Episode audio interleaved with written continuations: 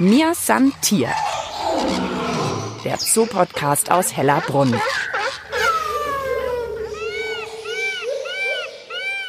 Das sind wirklich mal Tiere, die sehen aus, als ob man sie mit einem neongrün-gelben Textmarker und einem pinken Textmarker angemalt hätte.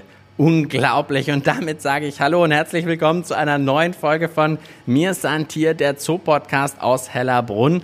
Mein Name ist Mischa Drautz und wir widmen uns jetzt diesen textmarkerartigen Tieren, die vielleicht zu den schönsten Tieren überhaupt in Hellerbrunn zählen, aber manchmal kommen sie einem gar nicht so richtig tierisch vor, finde ich. Man sieht keine Pfoten, kein Maul, keine Ohren, sehen ja manchmal eher aus wie Wasserpflänzchen. Und über die werden wir heute in Mir Santier mehr erfahren. Und neben mir steht Robert Hartl und lächelt schon ein bisschen über meine Beschreibung. Wir sind bei den Korallen. Und Robert Hartl, du bist zuständig fürs Aquarium und vor allem eben für die Korallen.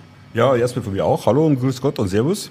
Und wie du ganz richtig schon gesagt hast, oder auch viele Leute sehen das so, dass das halt eher Pflanzen als wie Tiere sind. Richtigerweise heißen sie Blumenttiere auch. Früher waren sie als wirbellose oder niedere Tiere, mittlerweile sagt man Blumentiere oder Nesseltiere dazu. Sind von der Farbe sehr, sehr A unterschiedlich und B sehr kräftig. Hat damit zu tun, dass diese Tiere Symbiose eingehen mit Algen. Diese Algen sind dann in der oberen Hautschicht eingelagert die Symbiose ist dafür da, dass die Photosynthese betreibenden Algen die Stoffwechselprodukte, wo dabei anfallen, wie eben zum Beispiel Traubenzucker, dann der Koralle zur Verfügung stehen. Und die sind also auch mitunter dafür entscheidend, was für eine Farbe und wie stark die fluoreszieren, die Korallen. Also man muss wirklich sagen, die leuchten auch so richtig, sehen ansonsten eher so ein bisschen blumenkohlmäßig aus, würde ich sagen. Im Prinzip ist es wie ein Zylinder, der obendrauf äh, Tentakeln hat und eine Mundscheibe hat. Die Mundscheibe dient sowohl als Nahrungsaufnahme als auch wieder als Ausscheidungsorgan. Jetzt muss ich mal ganz kurz schauen, was heißt denn Mund? Wo erkenne ich denn hier den Mund? Wenn man zum Beispiel die geweihartig wachsende Koralle anschaut, da ist ja eigentlich nicht die große Koralle des Tiers, sondern eigentlich ist es ja eine Kolonie aus ganz vielen kleinen Polypen. Also das Einzeltier ist eigentlich der einzelne Polyp von der Koralle. Ne?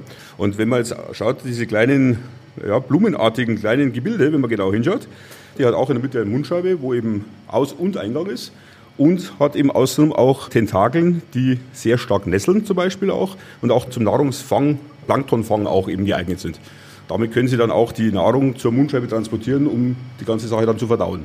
Ganz schön komplizierte Tiere, denen wir uns heute in dieser Folge widmen. Und wir werden auch im Laufe der Folge dann erfahren, dass es ganz schön anspruchsvoll ist, solche besonderen Tiere im Tierpark zu halten und um denen auch eine angemessene Heimat zu bieten. Wo finde ich Korallen jetzt im natürlichen Lebensraum? Die von uns gepflegten Arten sind alles tropische Arten. Und was macht so eine Koralle eigentlich den ganzen Tag? Ja, die Frage ist ein bisschen schwierig, weil die Koralle halt irgendwo festsitzt. Also insofern hat die nicht so viele Möglichkeiten, was sie machen kann. Ich denke mal, sie streckt ihre Tentakeln raus und filtriert. Ne? Also recht viel mehr, denke ich mal. Spektakulär ist der Tagesablauf bei der Koralle, denke ich mal, nicht. Jetzt sind wir genau gerade bei einer, die sieht jetzt wiederum nicht aus wie ein Blumenkohl, sondern eher wie so ein Mini-Bäumchen mit so ganz kleinen, fingergroßen Ästchen. Das ist auch eine Koralle. Das ist auch eine Koralle, ja. Bei uns im Urbaratz, im Riffbecken, sind eben verschiedene Korallen äh, beheimatet, sage ich jetzt mal. Das ist jetzt eine kleinpolypige Art, heißt so, weil sie eben die Polypen dementsprechend klein sind und eine riffbildende oder geweihartig wachsende Koralle. Dagegen, die, was du vorher gesagt hast, mit diesen grünen Tentakeln, das ist eigentlich eher großpolypige Koralle. Das sind beide Steinkorallen. Heißt, sie haben also Calcium oder Kalk als Hauptbaustoff. Also das einzelne Tier ist eigentlich nur ein bisschen Gewebe, wo es dann über dieses Kalkskelett praktisch drüber wächst oder drüber gewachsen ist. Und wenn ich die jetzt anfassen könnte, wäre das dann wirklich wie Stein eher? Nicht eher, sondern es ist da definitiv wie Stein. Es ist sehr, sehr hart. Und wenn sie noch am Leben ist und du fässt sie an, also gerade so Bereiche wie Unterarm oder sowas, ist also auch ziemlich schmerzbehaftet. Man kann sich ähnlich vorstellen, wie wenn man mit der Brennnessel in Berührung kommt.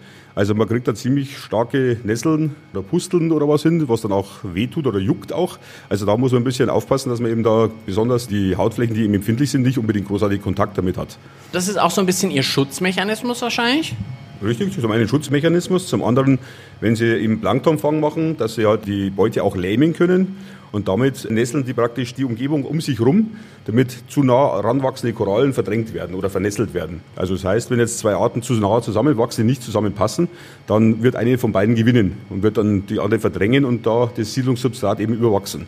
Also da müsst ihr auch gleich aufpassen, dass da zwei Korallen nicht nah beieinander sind. Oh, ich sehe jetzt gerade aber zum Beispiel neben dieser rosafarbenen Koralle, die eher wie so kleine Ästchen aussieht, wächst eine grünlich schimmernde Koralle.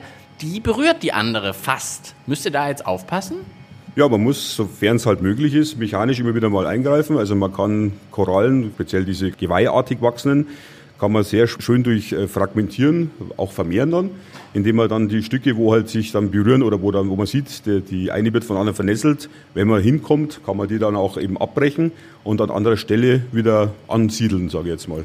Das geht. Also ich kann sozusagen einfach da ein kleines Stückchen abnehmen und an die andere Seite hin pflanzen, sage ich jetzt mal. Genau, theoretisch kann ich das machen. Man kann sich vielleicht so ein bisschen vorstellen wie beim Kaktus. Da kann man ja auch Stücke abschneiden und dann wieder woanders einsetzen. Ähnlich ist es hier auch. Das Stück müsste halt eine gewisse Größe halt haben. So sagen wir so vier Zentimeter wäre gut, weil wenn es zu klein ist, ist es ein bisschen schwierig. Und wenn ich dann weiß, wo es sitzt, entweder tue ich es dann ins vorhandene Riff schon an einer Stelle hin, wo ich denke, da passt Oder ich kann auch einen separaten Stein nehmen und dort dann draufsetzen. Da gibt es da verschiedene Möglichkeiten, das Ganze zu kleben. Entweder hält es von alleine. Oder wenn ich die Möglichkeit nicht habe, dann kann ich es auch mit zwei Komponentenkleber oder A-Sekundenkleber gibt es da, wo das dann festgemacht wird. Und wenn die Koralle von den Strömungsverhältnissen und alles in Ordnung ist, dann wird die umspült und dann wächst sie auch über, dieses, über diese Klebstelle wieder drüber. Du kannst wirklich Korallen kleben. Ich kann Korallen kleben. Also ich nicht, aber der Kleber kann es.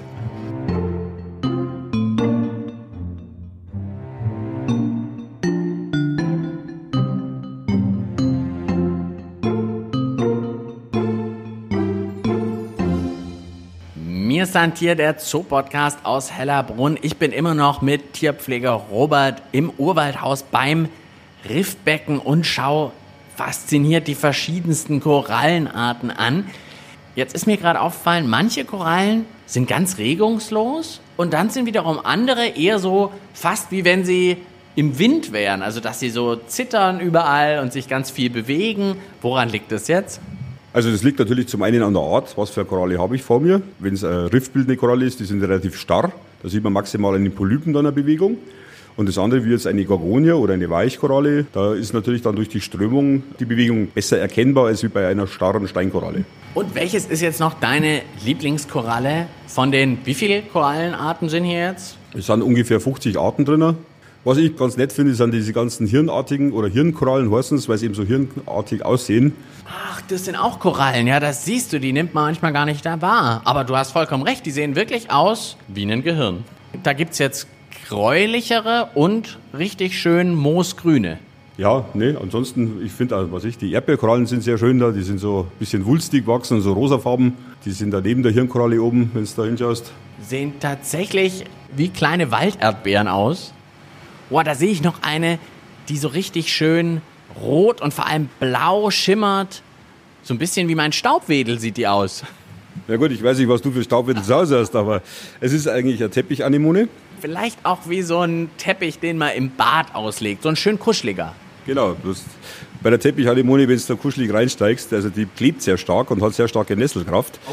Und da siehst du ja gerade, das ist gerade ein Anemonenfisch drin, also der kann tatsächlich da rein. Alle anderen Fische, wenn die der zu nahe kommen oder an die Tentakeln hinkommen würden, dann würde sie sie tatsächlich äh, packen und wird dann wie Zwiebel zumachen und würde dann zur Mundscheibe führen und auch verdauen können. Also Die schnappt sich wirklich Fische.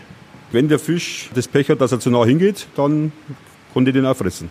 Bisher hat man ja Korallen, die wirklich sich von kleinen Sachen ernährt haben. Jetzt aber wirklich, also auch ein Fisch kann die sich schnappen. Ja, man muss bloß aufpassen, das ist also keine Koralle, sondern eine Anemone. Also das heißt, eine Koralle ist eine festsitzende Sache und äh, diese Anemonen können sich auch, die haben also einen Saugfuß, mit dem, wo es jetzt da festsitzt und die können aber dann sich auch aktiv selbstständig bewegen. Ah, also nochmal der Unterschied: Koralle, Anemone. Die Anemone kann sich bewegen, die Koralle ist fest. Genau, richtig. Korallen sind da, wo sie festwachsen, bleiben sie. Es sei denn, es ist ein Sturm oder sonst irgendwas, wo es irgendwas runterbricht und sich dadurch dann woanders hin bewegt.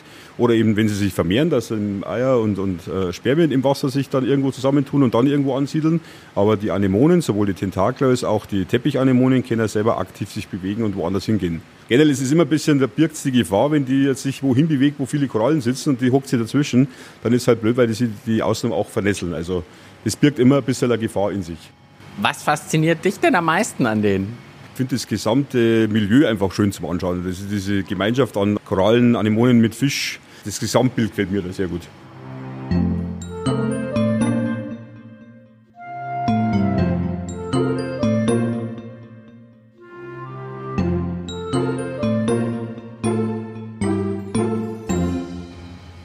Ist hier der Zoo-Podcast aus Hellerbrunn. Heute sind wir bei einer von den 700 Tierarten, die es hier in Hellerbrunn zu entdecken gibt, bei den Korallen diesmal. Korallen sind aber auch eine gar nicht so leicht zu haltende Tierart. Da muss man einiges beachten und das ist auch ein bisschen was für Technikfans, weil das Riffbecken muss besonders sein, damit hier wirklich viele Korallen leben können. Zum Glück habe ich noch den Robert, den Tierpfleger, neben mir stehen und du kannst mir das ein bisschen erklären. Also, auf was muss man achten bei der Korallenhaltung? Eine wichtige Sache ist die Strömung, weil die meisten Korallen ja eben festsitzende Tiere sind und sind darauf angewiesen, dass entweder zum einen Plankton vorbeitreibt oder auch wenn es, wo wir vorher schon mal drüber gesprochen haben, wenn sie sich ein bisschen die Hautschicht regenerieren, dass das auch abtransportiert wird, weil sonst würden sie sich selber ersticken dabei. Also eine Koralle braucht erstmal eine Strömung, sonst geht's nicht. Ja, man orientiert sich ja an der natürlichen Umgebung auch. Und wenn jeder, der schon mal im Meer war, weiß, was Strömung heißt, da ist ja das, was man im Aquarium nachempfinden kann, eigentlich eher äh, gering im Vergleich dazu, wenn ein Sturm oder sowas ist. Man versucht halt möglichst optimal die Strömung nicht direkt auf eine Koralle draufblasen zu lassen, sondern so zu verteilen, dass halt jede Koralle Strömung abbekommt. Das Problem hierbei ist natürlich, dass das Riff jetzt seit 20 Jahren besteht und wo man das Ganze gebaut hat, da hat man das versucht, so gut wie möglich umzusetzen. Aber im Laufe von den 20 Jahren hat sich natürlich an Korallenwuchs einiges eingestellt, sodass das, was am Anfang an Strömung erreicht wurde, mittlerweile natürlich nicht mehr funktioniert, weil ganz viele Korallen einfach dann auch ein bisschen in den Weg gewachsen sind und die Strömungsverhältnisse dann verändert hat. Ne? Klar, die äh, Koralle selber, wenn sie wächst, verändert dann auch wieder die Strömung. Ja, wenn was im Weg steht, klar, dann ist die Strömung umgeleitet. Mag dann vielleicht für die nächste Koralle sogar ein Nachteil sein, weil dann irgendwelche Nesselkapseln auf die nächste Koralle drüber geblasen werden, was die dann auch wieder nesselt. Ne? Also da muss man ein bisschen aufpassen. Wie wir vorher gesagt haben, muss man dann eventuell, wenn sowas ist, mechanisch ein bisschen entgegenwirken, dass man die eine oder andere dann umsetzt oder wenn es möglich wegsetzt. Ne? Das ist also die Strömung, auf die ihr aufpassen müsst. Auf was sonst noch? Ja, die Strömung ist eigentlich ein Teil von der Filterung. Also es sind fünf große Pumpen am Riff dort. Drei davon sind nur für die Strömung zuständig und zwei davon sind für die Filterung eigentlich zuständig. Das heißt, man pumpt das Becken in eine Filterung rein, da wird es mechanisch über Watte geleitet, was dann halt die ganzen kleinen Schmutzpartikelchen rausnimmt und geht dann eben ins Becken zurück. An der Filterung dran ist ein großer Eiweißabschäumer, ist, äh, glaube ich, eine ziemlich wichtige Komponente in der Meerwasseraquaristik geworden. Die ganzen Eiweißpartikel würden später irgendwann mal zu Nitrat werden, was in zu hohem Maße eben für die Korallen schlecht oder schädlich wäre.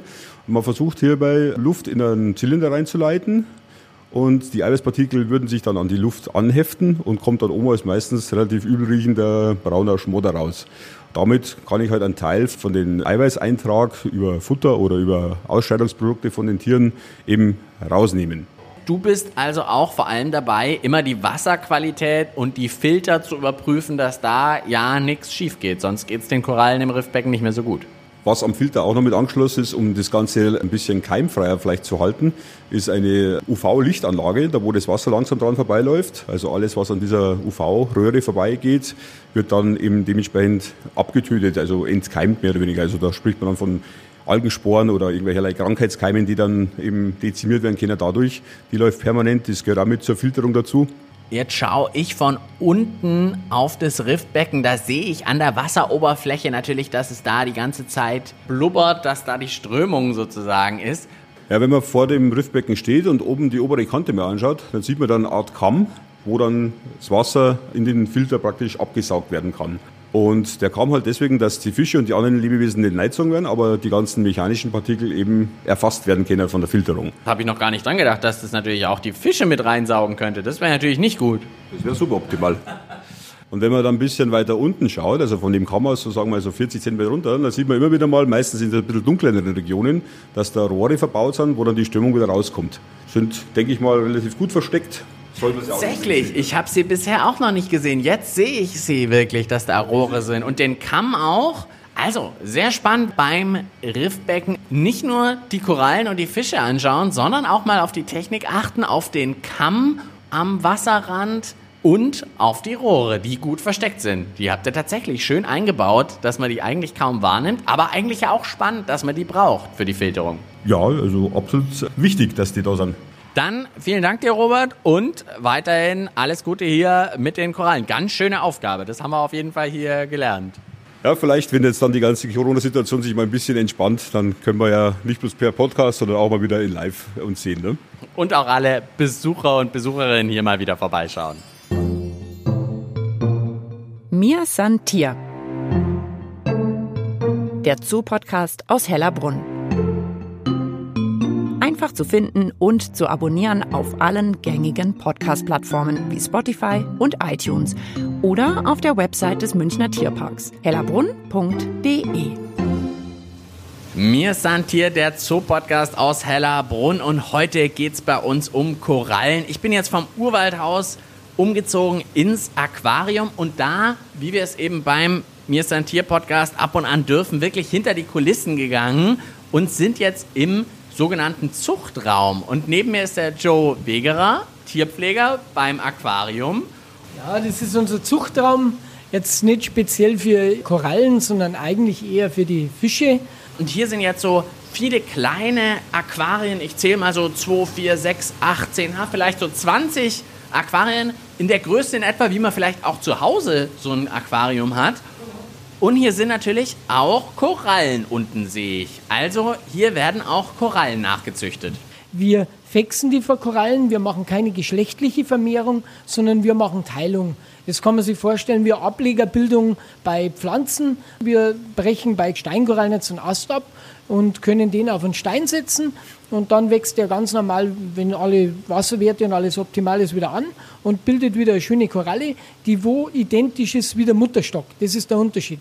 Also unsere Korallen, was wir hier haben, haben keine Erbveranlagung, die wo irgendwie abweichen oder so, sind wirklich DNA-technisch hundertprozentig gleich. Wie würden die sich jetzt im natürlichen Lebensraum vermehren?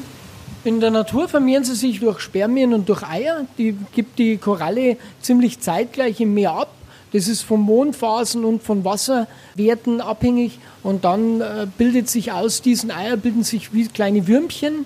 Und diese kleinen Würmchen kriechen auf dem Substrat, also auf den Steinen, und finden irgendwann eine geeignete Stelle und können dann wieder zu richtigen Korallen wachsen. Das ist jetzt bei Steinkorallen vorwiegend der Fall. Und hier macht ihr es aber sozusagen auf diese Ablegerart. Jetzt schauen wir hier gerade mal, wo haben wir eine neue? Der Joe geht mit mir nach ganz hinten, ja.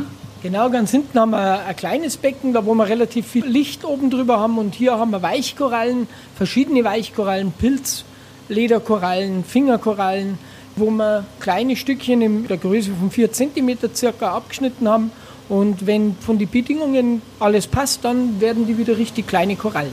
Ah, so groß wie mein kleiner Finger vielleicht, so in etwa? Die, das sind wie so kleine Bäumchen und die werden jetzt immer größer und in ein, zwei Jahren sind die wieder so groß, dass sie sich selber vermehren würden. Und dann würdet ihr die, wenn die jetzt größer werden, dann kommen sie rüber zum Beispiel ins Riffbecken, oder? Genau, richtig. Welche ist jetzt hier so ein bisschen dein Favorit? Eigentlich habe ich keinen speziellen Favoriten, aber wir haben Korallen, die wo so neonfarben sind und da sind die Polypen sehr lang, sehr farbig und das schaut natürlich sehr toll aus. Wie ist es jetzt, wenn du die jetzt zum ersten Mal ja dann an ihren Standort hinsetzt? Das ist ja schon wichtig, dass man sich das wahrscheinlich gut überlegt, weil da bleibt sie ja dann. Ja, absolut. Wir müssen die Korallen festhängen am Anfang. Da kann man verschiedene Möglichkeiten anwenden. Zum Beispiel gibt es ein kleines Schaschlikspäßchen durch und dann mit einem Gummi anhängen. Ich mache es eher anders. Die nimmt zwei Steine, klemme die Koralle dazwischen, fixiere das auch mit einem Gummi. Das Ganze lasse ich dann möglichst am Licht und in der Strömung, wo es optimal ist für die Koralle selber. Und dann in der Regel wächst es nach zwei, drei Tagen, ist sie angewachsen. Dann kann man den Gummi entfernen und dann wird die Koralle immer größer. Mia Santier. der Zoo-Podcast aus Hellerbrunn.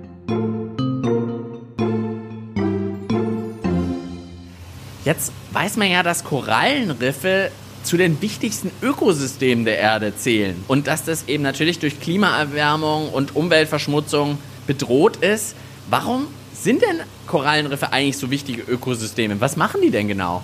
Also die Korallenriffe produzieren wie andere Pflanzen, das sind jetzt Tiere, aber die Pflanze produziert ja durch Photosynthese Sauerstoff, solange wie die Sonne scheint. Und die Korallen, die leben ja im Endeffekt von den Pflanzen oder von den Algen, die sie in sich eingeschlossen haben. Und das sind relativ viele. Und dadurch produziert auch die Koralle ganz normal wie jede Pflanze Sauerstoff. Und für uns ist der Sauerstoff lebensnotwendig. Und man hat festgestellt, dass die Koralle oder die Korallenriffe weltweit mehr Sauerstoff bilden wie alle anderen Wälder und Pflanzen zusammen. Also das ist rein für uns überlebenswichtig. Sie filtert auch Dreck aus dem Wasser raus. Sie nimmt auch Nitrate und Phosphate, alles was als Umwelteinflüsse so durch Ackerbau und Viehzucht ins Wasser kommt, nehmen die auch auf und filtern es bzw. verbrauchen es. Und warum sind jetzt Korallenriffe so bedroht? Warum gehen die so sehr zurück? Das Problem bei den Korallen ist ganz einfach die Temperatur im Wasser. Die Temperatur nimmt einfach zu weltweit. Die Korallen haben irgendwann einmal so bei 30 Grad ein Problem, den Sauerstoff, den die Alge produziert, loszuwerden. Also die Koralle, die hat von dem Sauerstoff nichts, schiebt den raus. Aber wenn die Alge so effizient arbeitet bei der Temperatur, dann muss die Koralle die Alge abstoßen. Das ist dann dieses weiße Algenbleaching. Und wenn das Algenbleaching einmal da ist, dann kann später, wenn keine Alge mehr in der Koralle ist, die Koralle später, wenn es wieder passt, alles kein Futter mehr aufnehmen. Es müssen alle Faktoren da sein. Wenn ein Baustein fehlt, dann geht die Koralle kaputt. Also das vielleicht auch, wenn man das nächste Mal hier im Tierpark Hellerbrunn ist und die Korallen anschaut, die sind tatsächlich nicht nur so, ach, ganz nett zum Anschauen, sondern sind einfach total wichtig. Absolut. Ja, das war's dann auch schon von mir Santier, der Podcast-Folge über Korallen heute. Vielen Dank, Joe. Du sorgst für Korallen in vielen, vielen Jahren hier im Tierpark. Ich bin dabei. Das war's von mir, Santier. Mischa Drautz verabschiedet sich am Mikrofon und ich sage wie immer, bis bald im Tierpark Hellerbrunn. Mir Santier. Der Zoo-Podcast aus Hellerbrunn.